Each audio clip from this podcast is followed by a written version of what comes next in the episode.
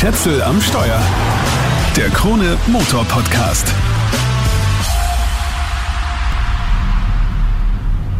Was man hier hört, ist zum einen ein relativ lautes Elektroauto-Warngeräusch und zum anderen ein Dreizylinder Benziner.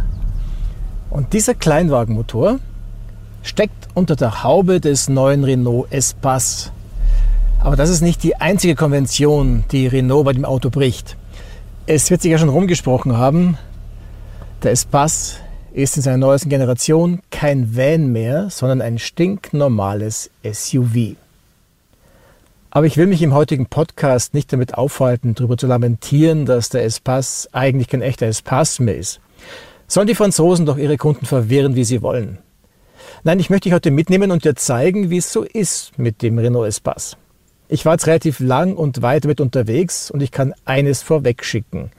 Das ist jetzt nicht grundsätzlich meine Lieblingsart Auto, aber ich habe ihn schon fast sowas wie ins Herz geschlossen. Warum er es bei mir ursprünglich schwer gehabt hat? Ja, Erstens mag ich die Sache mit dem Namen nicht. Zweitens habe ich ein Problem mit Vollhybriden normalerweise. Und den S-Bass gibt es nur als Vollhybrid.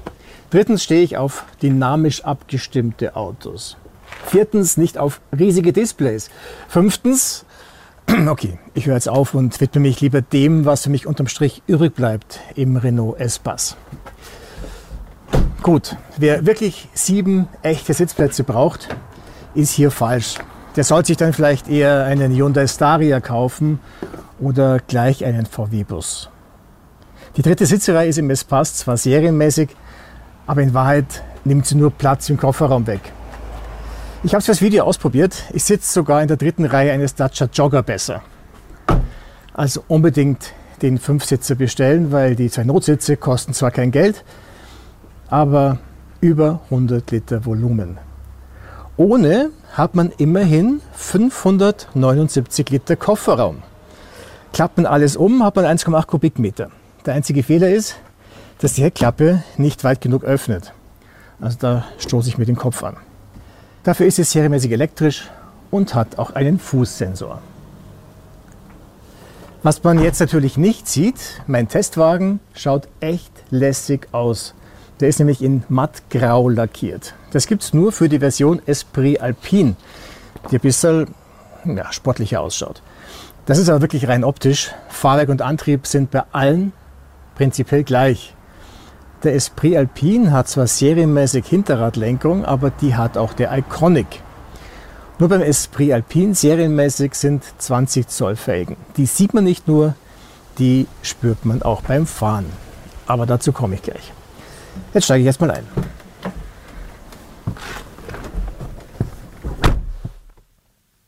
Innen drin schaut es einigermaßen sportlich elegant aus. Also da schaut es aus wie fast wie Wildleder, dann blaue Ziernähte, eben wegen Esprit Alpine. Ambiente-Beleuchtung leuchtet hier auch jetzt gerade in Blau.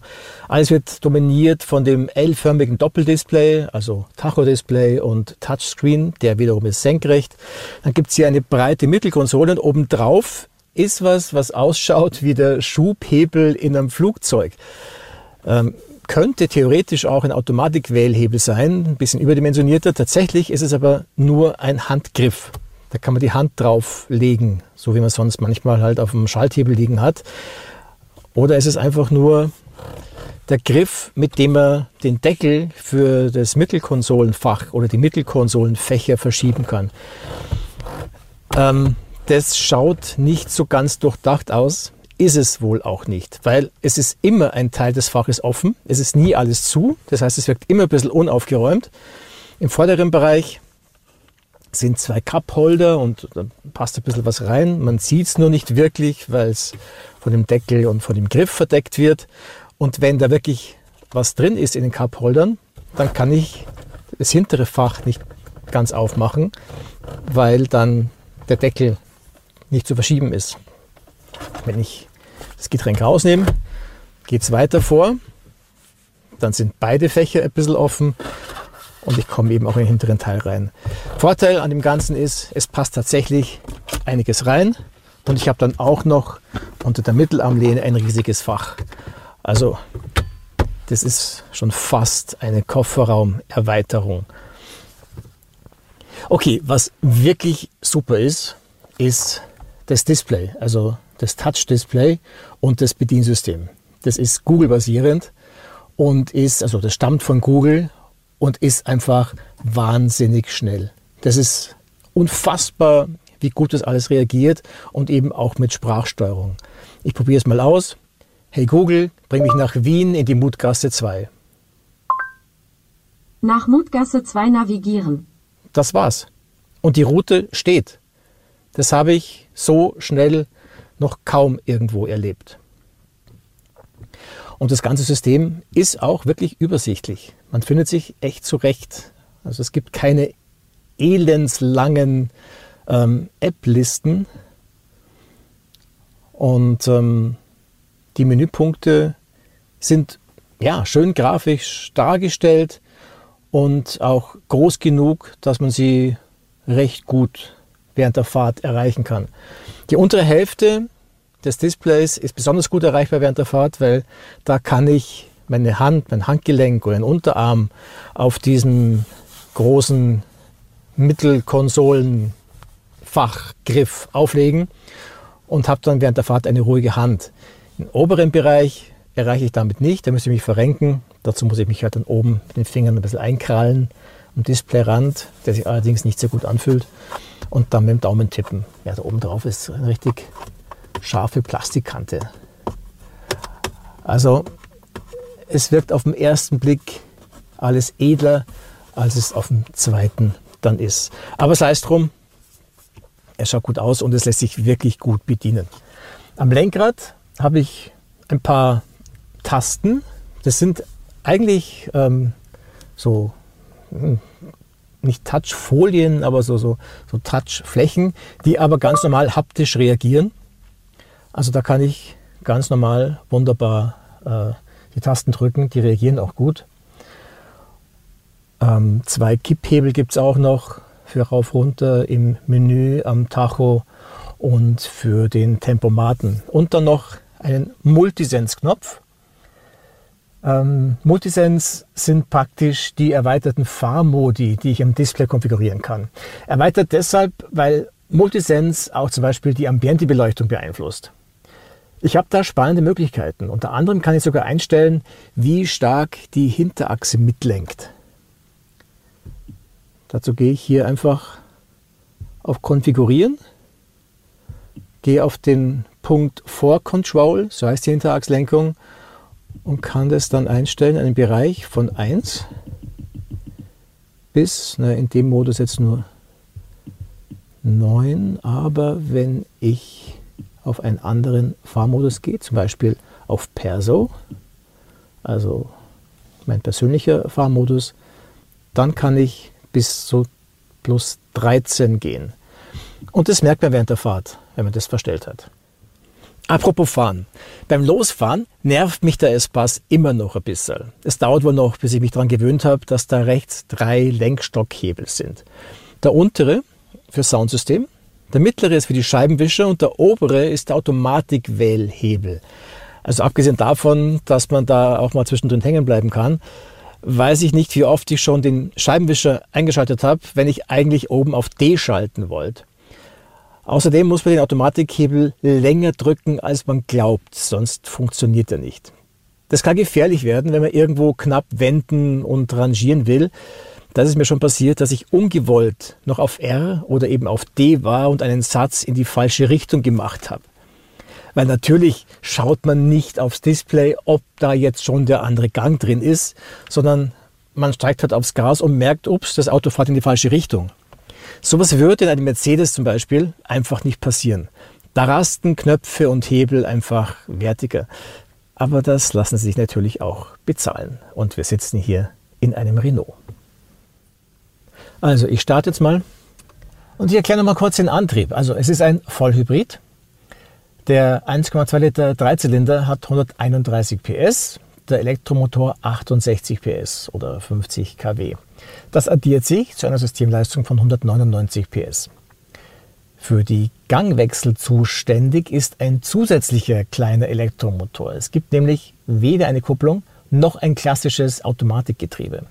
Stattdessen gibt es zwei Fahrstufen für den elektrischen Antrieb und vier Fahrstufen für den Verbrennungsmotor. Daraus ergeben sich, inklusive Leerlauf, insgesamt 15 Fahrstufen und Antriebskombinationen.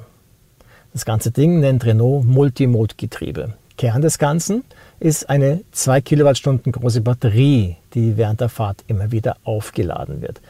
Damit fährt man dann relativ oft elektrisch.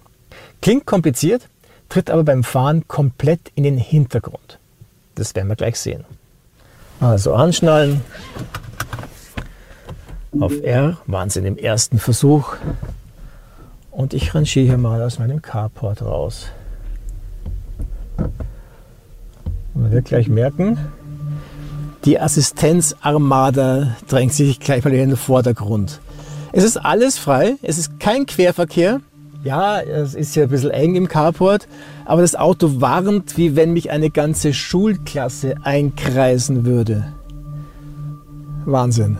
Aber das Assistenz, ja, das Assistenzthema ist eh kein so angenehmes. Da komme ich gleich noch dazu. Er hat wieder auf D geschaltet und er fährt dann weiter rückwärts. Da muss man sich echt dran gewöhnen. Das Fahren an sich ist aber schon angenehm. Wie gesagt, ich bin eigentlich kein Freund von solchen Antrieben. Aber das hier im Renault Espace hat wirklich was Entschleunigendes.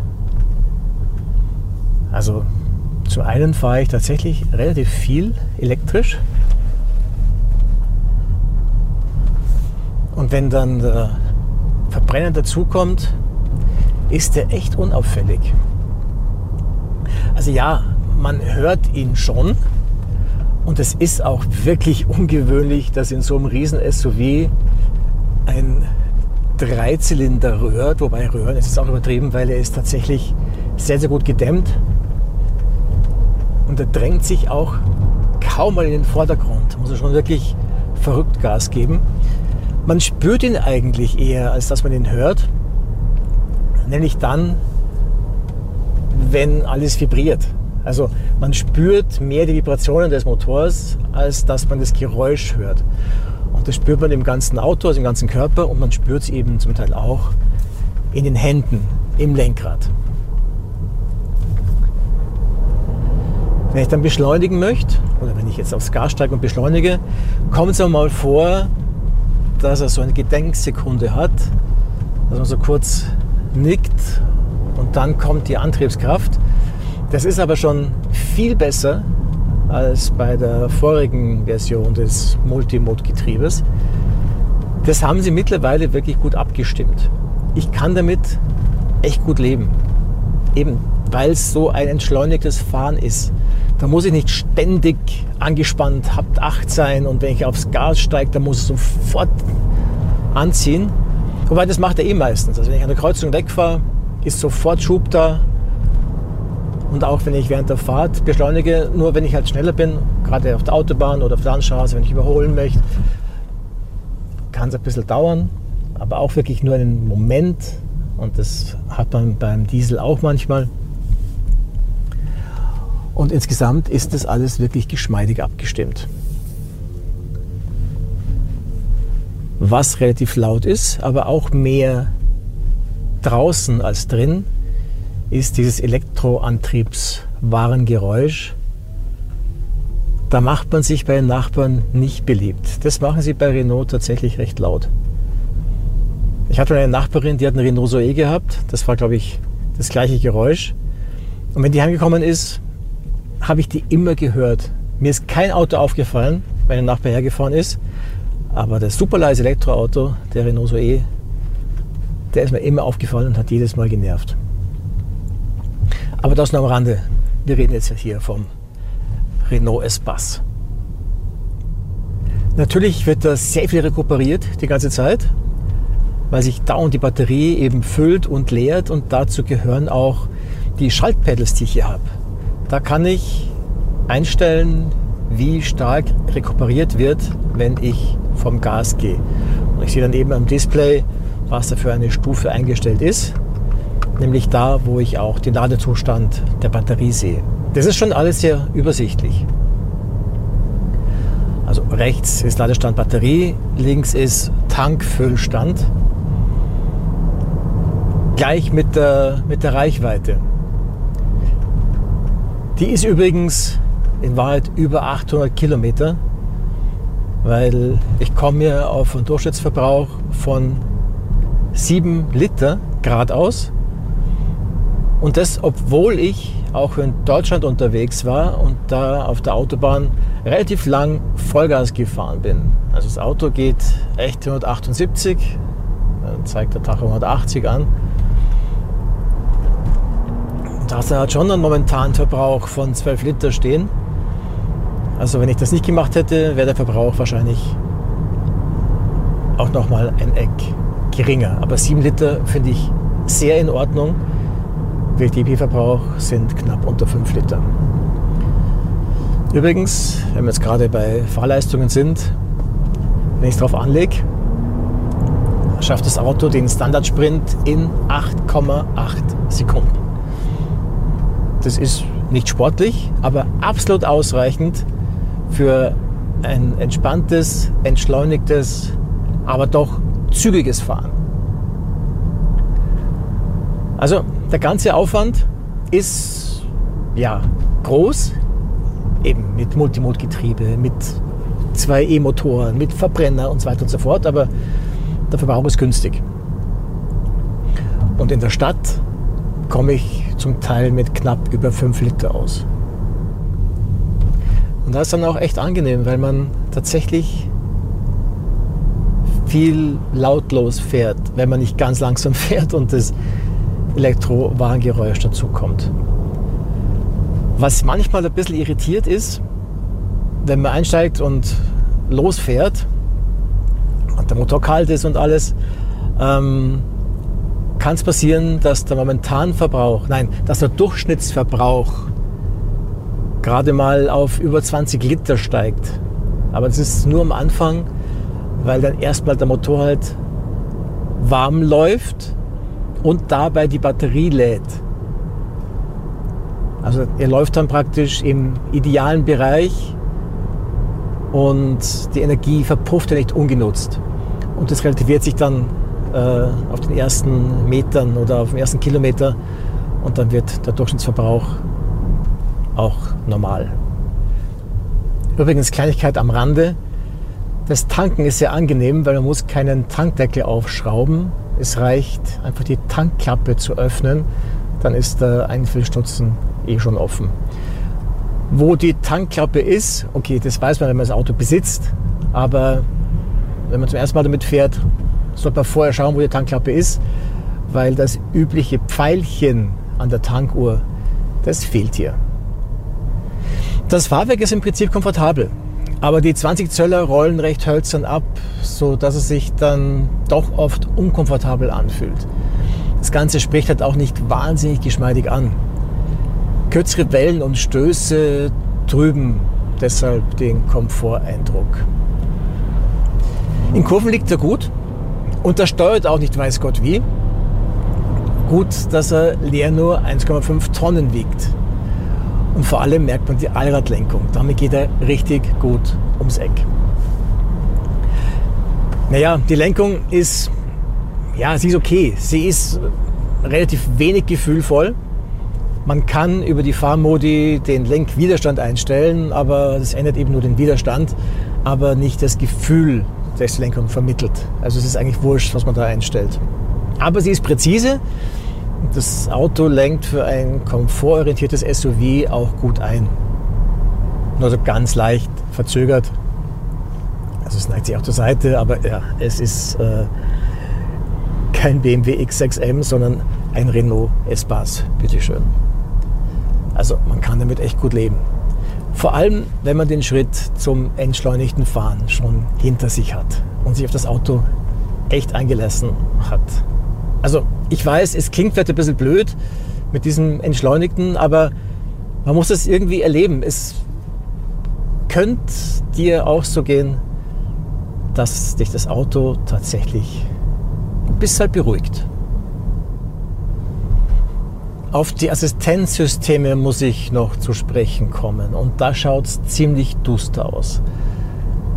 Nicht, weil es zu wenig davon gibt. Na, es gibt vor allem, wenn man die ganze Palette mitbestellt, wirklich äh, eigentlich fast alles, was Rang und Namen hat, möchte ich fast sagen. Aber das fängt schon beim Tempolimit-Assistenten an.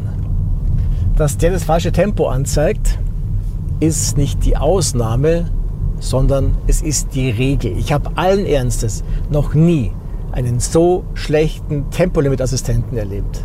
Es ist unfassbar, wie oft der einfach falsch anzeigt. Ähnlich ist es im Regensensor. Also, dass der mal wischt, wenn die Scheibe nass ist, das kann man sich dann wirklich rot im Kalender anstreichen. Da hat der Regensensor gearbeitet. Und der Autopilot, also der Spurführungsassistent, hinterlässt bestenfalls einen durchwachsenen Eindruck. Super ist, dass eine leichte Berührung am Lenkrad dafür reicht, dass das Auto erkennt, dass ich da bin. Und das Aktivieren mit einer extra Taste links vom Lenkrad am Motorenbrett ist auch leicht. Die Taste bedient den aktiven Spurverlassenswarner und den Spurführungsassistenten, je nachdem, wie lange man drauf drückt. Aber man weiß nie, ob und wann der Spurverlassenswarner arbeitet. Also mal warnt er, wenn ich über die Linie drüber fahre und mal nicht. Und der Spurführungsassistent ist nicht der zuverlässigste. Außerdem warnt er nicht, wenn er sich abschaltet. Man muss also fast noch mehr aufpassen, als wenn man gleich selber lenkt, damit man nicht plötzlich in der Leitplanke hängt. Insofern ist es ganz gut, dass dieser Active Driver Assist Aufpreis kostet. So heißt das Ding. So kann man nämlich ganz einfach weglassen. Auch der Radartempomat muckt manchmal, wo er nicht sollte. Mir ist es nicht nur einmal passiert, dass er plötzlich gewarnt und gebremst hat. Zum Beispiel, wenn ich auf der Autobahn gerade an einem LKW vorbeigefahren bin. Auf der freien Autobahn, LKW auf der rechten Spur, ich auf der mittleren Spur. Herrliche Sicht, trocken, sonnig und plötzlich geht der Assistent in die Eisen. Wer den Renault Espace bestellen möchte, muss mindestens 44.400 Euro anlegen. Serienmäßig an Bord sind da schon zwei Zonenklima, Tempomat, Parksensoren, Rückfahrkamera, das Riesendisplay samt Navi, also dieses hervorragende Google Navi oder auch die elektrische Heckklappe. Aber keine Sitzheizung. Die ist auf keinem Ausstattungsniveau serienmäßig. Aber auch einige Assistenten inklusive Müdigkeits- und Querverkehrswarner sind dabei. Esprit Alpine um 47.700 Euro ist wie gesagt ein bisschen sportlicher orientiert. Iconic, die Top-Ausstattung, kostet 50.000 Euro. Die bietet zwar viel, aber noch keine Vollausstattung und eben auch keine Sitzheizung. Und zum Glück keinen Active Driver Assist. Zeit für ein Fazit. Name ist Schall und Rauch, sagen Goethe und ich immer. Also lassen wir den Espace Espace heißen, auch wenn der Schein trügt. Er ist einfach ein gelungenes Familien-SUV für entschleunigtes Reisen und mit der Allradlenkung macht er nicht nur auf Kurvenstraßen Spaß, sondern auch in der Stadt, wenn man eng rangieren muss. Wenn man sich nicht auf die sieben Sitze versteift, dann ist der Renault Espace im Alltag ein wirklich angenehmes Auto. Das Google Navi ist wahnsinnig schnell und ziemlich perfekt, der Antrieb sparsam, das Fahren angenehm entschleunigt, ich habe es glaube ich schon erwähnt, und viel Platz für Insassen und Gepäck hat er auch auf seine 4,72 Meter Länge und 2,74 Meter Radstand. Ich verstehe zwar jeden, der sagt, er will keinen Pseudo-Siebensitzer, der sich mit einem großen Namen schmückt, ihn aber nicht ausfüllt. Aber es kann sich auszahlen, sich mit ihm zu befassen. Er hat sogar mich überzeugt und das heißt was. Das war's für den Moment. Wenn dir der Podcast gefallen hat, dann abonniert den Kanal doch bitte. Schätzel am Steuer, den Chronemotor Podcast gibt's überall da, wo es Podcasts gibt. Ciao, bis zum nächsten Mal. Schätzel am Steuer. Der Krone Motor Podcast.